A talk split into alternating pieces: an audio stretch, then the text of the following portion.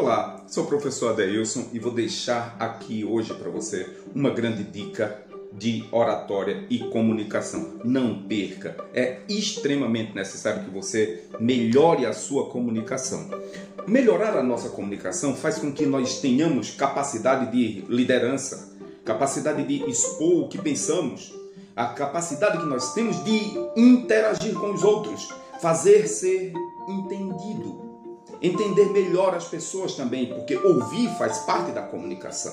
Então, alerta para o que eu vou dizer para vocês. Na sequência desses próximos vídeos, vou trabalhar com vocês cinco erros brutais que você não pode cometer quando estiver falando em público. Segue a linha, se inscreve aqui no nosso canal e vamos adiante.